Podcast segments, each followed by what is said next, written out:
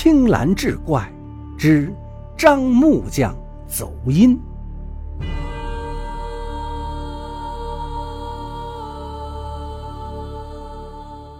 话说傍晚时分，阴云密布，感觉是要下雨。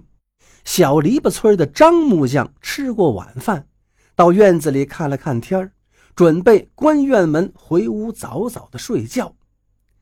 张先生，请等一等。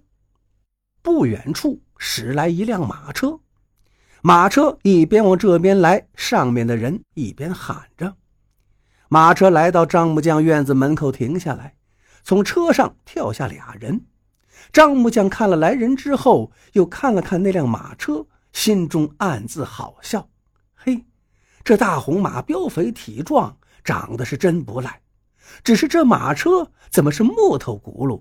这都什么年代了，还有这种马车？真是可惜了这匹大红马，给配了个解放前的破车。车上跳下的两个人走到张木匠跟前，说：“请他打家具，木料什么的都已经准备好了。不过就是路途远了些，距此五十多里的大山里。不过来前主人说了。”愿意多给工钱。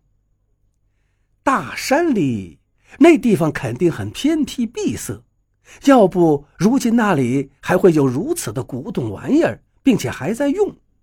张木匠心里想着，他对自己的手艺还是相当自豪的，名声都传到几十里以外了，能不高兴吗？于是收拾好东西，用箱子一装，上了马车，跟着俩人就走了。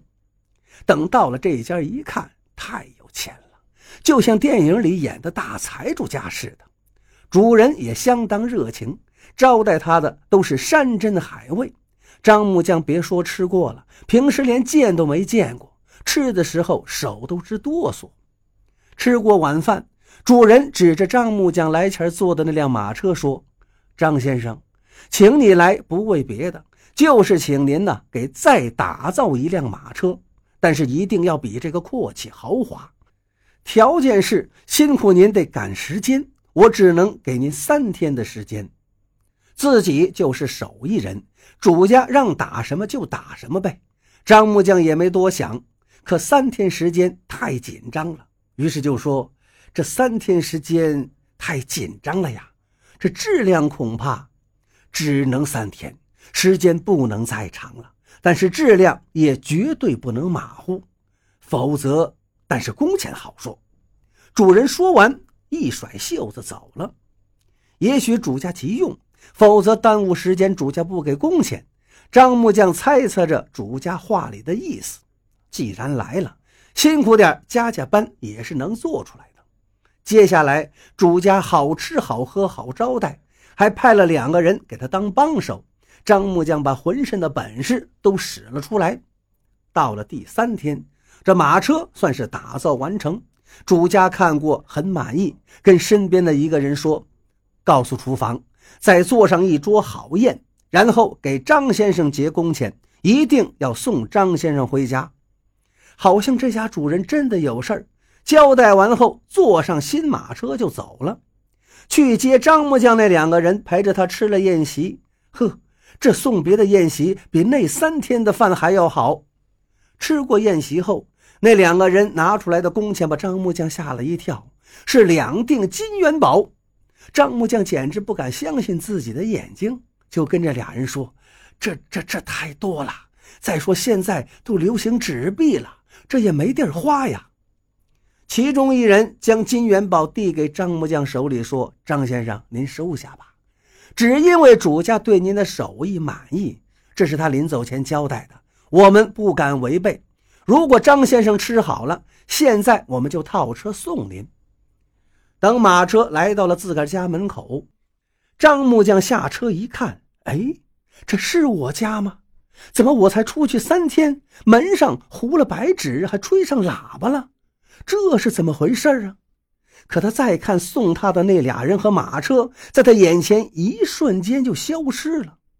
等他进了屋，当门的冷架子上的棺材里躺着个人，自己媳妇儿孩子带着笑坐在旁边的草垫子上在哭着，还有一些帮忙的人在那儿忙里忙外，似乎他们都看不见自己。难道是自己死了？可我就站在这儿啊！喊了喊媳妇儿，他也听不到。他走到棺材跟前，想看看究竟是怎么回事此时感觉身后不知是谁推了他一把，张木匠一下子就趴向了棺材里的尸体。张木匠一下子坐了起来，把旁边的媳妇儿、孩子给吓了一跳。有一个帮忙的人看见了，就扯着嗓子喊：“快跑啊！诈尸了！”屋里屋外一阵忙乱。张木匠坐起来后，左右看看，发现自己坐在棺材里，身上还穿着一身的寿衣。这回明白怎么回事了，他大声喊着：“我没诈尸，我没诈尸！”有胆儿大的过来摸摸张木匠的身体，热乎乎的，证明这是活人呢。这才又把大家伙都叫了过来，一说一唠，终于明白是怎么回事了。说着说着，张木匠无意中碰了衣服的口袋一下，伸手就摸出两个金元宝来，用牙咬了咬，真是真的。这一下，大家伙更加确信无疑了。后来有人说张木匠是被城隍爷请去打造马车的，有人说不是，是被土地爷请去的，还有的说你们说的都不对，张木匠是被鬼王给请去，在阴间。转了一圈，又回来了。